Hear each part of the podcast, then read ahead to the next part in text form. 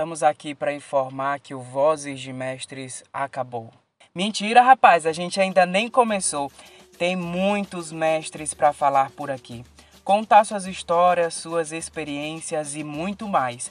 Então aumente o som do seu rádio, puxe a cadeira que temos uma pessoa especial por aqui. É o mestre Sabá Moura. Sabá, conta pra gente como foi a sua trajetória na cultura.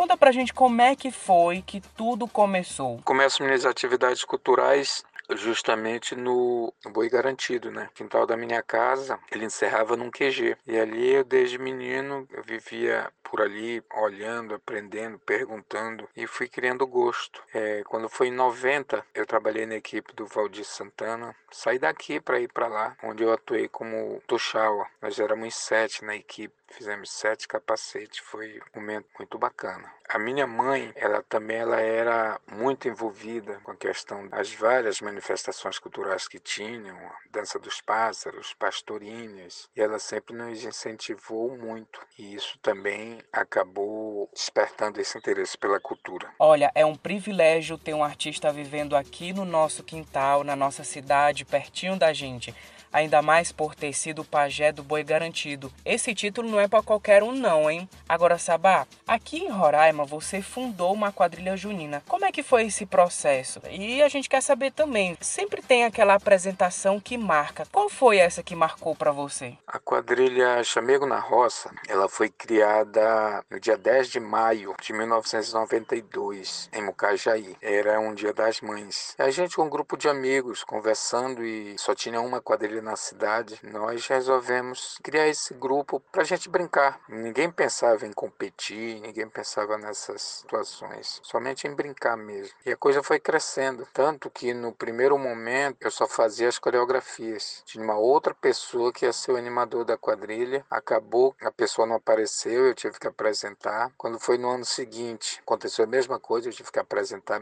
de novo, de uma maneira assim muito amadora, lendo o que eu tinha que fazer. E depois não, depois eu, eu resolvi assumir o papel de animador e fui me preparando para isso. Nós tivemos no decorrer desses anos todos algumas apresentações que elas não saem da, da memória. É, uma delas, quando nós competíamos ainda na categoria escolar adulta, Parca Nauá, tinha essas competições, né? Nós viemos de Mucajaí para cá, como nós não tínhamos transporte, a gente veio em cima de uma de uma caçamba. Quando nos deixaram o local de apresentação, tinham várias outras quadrilhas. O pessoal ficou tirando sarro, curtindo com a gente. O resultado saía ao final das apresentações, era o último dia, e a gente saiu daí campeão. Na verdade, nós fomos campeões seis vezes seguidas nessa categoria. Uma outra apresentação que também marcou foi em Manaus. Uma pessoa de lá entrou em contato querendo uma apresentação nossa. Nós vamos a Manaus praticamente todos os anos, era de uma colônia de pescadores. E quando nós chegamos no local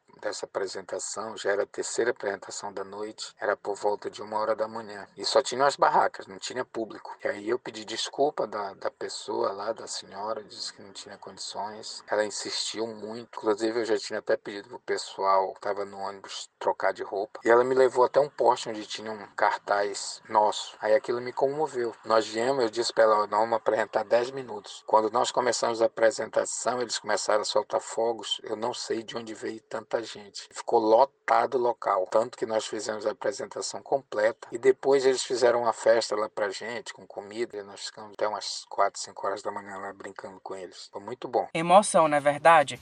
Realmente essas histórias marcam a vida de qualquer artista, de qualquer mestre, de qualquer pessoa. Como o mestre Sabá falou, as quadrilhas juninas em Roraima têm um papel muito mais que social em suas comunidades. É também levar alegria a diversas pessoas por meio da dança, da música. Legal mesmo. Você também foi presidente da Liquaju, né? Que é a Liga das Quadrilhas Juninas de Roraima. Tu considera a organização de grupos folclóricos importante? E o que, que vocês conseguiram alcançar nesses anos de trabalho? Esse processo de organização dos em liga, associação, federação, ele também ele passa pela Chamego na Roça. A Chamego foi criada em 92 em 94, nós a constituímos juridicamente. Somos o primeiro grupo folclórico do estado de Roraima, com CNPJ. Os outros grupos, eles foram criados a partir de 99, 2000, quando a gente criou a primeira associação. E essa associação, que depois se transformou em liga, depois daí surgiu a federação, ela muito agregou os grupos, porque antes disso tinha muita desavença, tinha muita discussão, muita desconfiança. Nós íamos é, assistir os outros torcendo para tudo dar errado, torcendo para chover, para falta de energia. E depois que nós percebemos que nós tínhamos que estar juntos para juntos crescer, tudo mudou. É, a gente empresta música, presta equipe de apoio, presta tudo, tudo que, que o outro necessitar que, que esteja à disposição, a gente empresta sem problema. A nossa briga, a nossa disputa, ela ficou somente no tablado. Eu costumo dizer que nós não somos inimigos, nós somos adversários. E isso trouxe um crescimento muito grande para o movimento como um todo no estado de Roraima. Nós somos tidos como exemplo nos outros estados do Brasil. Isso muito nos envaidece. É muito interessante ver como as quadrilhas estão cada vez mais unidas. Eu particularmente eu tive essa oportunidade de viver a experiência das quadrilhas nos bastidores e apesar da competitividade sempre prevaleceu o respeito com todos os artistas, entre todos na verdade. Agora entrando nesse assunto de mestre, você iniciou um mapeamento desses profissionais aqui em Roraima. Como é que é esse trabalho? Tem algum mestre que você admira? O trabalho de mapeamento dos mestres, ele primeiro teve a parceria do, do Conferência Roda de Prosa. Nós conversávamos bastante nas nossas reuniões e eu tinha curiosidade de conhecer alguns mestres que eu não conhecia, também de apresentar alguns dentro do grupo que eles não tinham conhecimento. Foi uma coisa assim que comecei a fazer, sendo auxiliado por esse grupo, pegando uma orientação ou outra. É um momento muito gratificante você conhecer realmente quem são esses mestres, onde eles estão, como eles vivem, o que eles fazem. Na verdade, dentro dos órgãos responsáveis pela cultura, eles sequer tinham conhecimentos que tinham mestres aqui. Quando se falava, eles ficavam meio descrentes, né? E nessa caminhada eu conheci pessoas maravilhosas, pessoas que passam a vida inteira trabalhando em prol de um movimento pelo qual a gente acaba pegando um vírus quando a gente se envolve com a cultura, que esse vírus não tem cura, né? Eu tive várias pessoas maravilhosas, mas tem um, uma pessoa que na verdade ele é um batalhador, é um guerreiro que ele é lá de Caracaraí. Ele promove um, um evento lá há mais de 30 anos, que é o Arraial do Jacarezinho. É, esse mestre, o nome dele é Stanislau. É um parentinense também, só que ele já mora há muito tempo em Roraima. Acho que ele não sabe mais nem para que lado fica Parintins. Ele consegue fazer esse evento, basicamente, ele, ele, ele toma frente, né? Lógico que ele tem algumas pessoas que o ajudam, mas ele, ele é um batalhador. Muito só ele faz. É um dos poucos lugares no interior que a gente faz questão de ir todos os anos. Na verdade, tem ano que nós vamos duas vezes e literalmente para brincar com eles. E ele, eles nos tratam com uma consideração, com um respeito. E teve uma vez que ele falou o arraial do Jacarezinho sem a chamego é, não era arraial e ele não tinha, eles não tinham condições de nos levar. Nós também nós, nós não tínhamos recursos. É, eu peguei dinheiro emprestado, abasteci o ônibus e fomos fazer essa apresentação lá para eles. E foi muito bacana. Hoje você é considerado um mestre para nossa cultura aqui no nosso estado. Que peso tem isso na sua vida? Ser considerado mestre é uma situação de reconhecimento. Eu aprendi em um evento, eu acho que foi em Serra Talhada, que o mestre ele não se intitula, é o grupo, a comunidade verdade, são as pessoas em volta que o consideram mestre. E eu já tive a oportunidade de estar com muitos, é, mestre Alcides, por exemplo, da capoeira. Quando ele me chama de mestre, eu fico com vergonha. Eu me sinto muito pequeno perto dele. Mestre Bulibuli, também uma outra figuraça conhecida no Brasil inteiro. A gente conversa constantemente. Eu fico tímido próximo deles, mas sempre é um momento de, de grande aprendizado. É, isso simplesmente é esse peso né, desse nome de mestre, ele acaba trazendo muito mais responsabilidade. É, até a maneira de, de pensar, gente, eu particularmente, eu penso duas, três vezes antes de, de responder alguma coisa para não ferir esse nome mestre, né?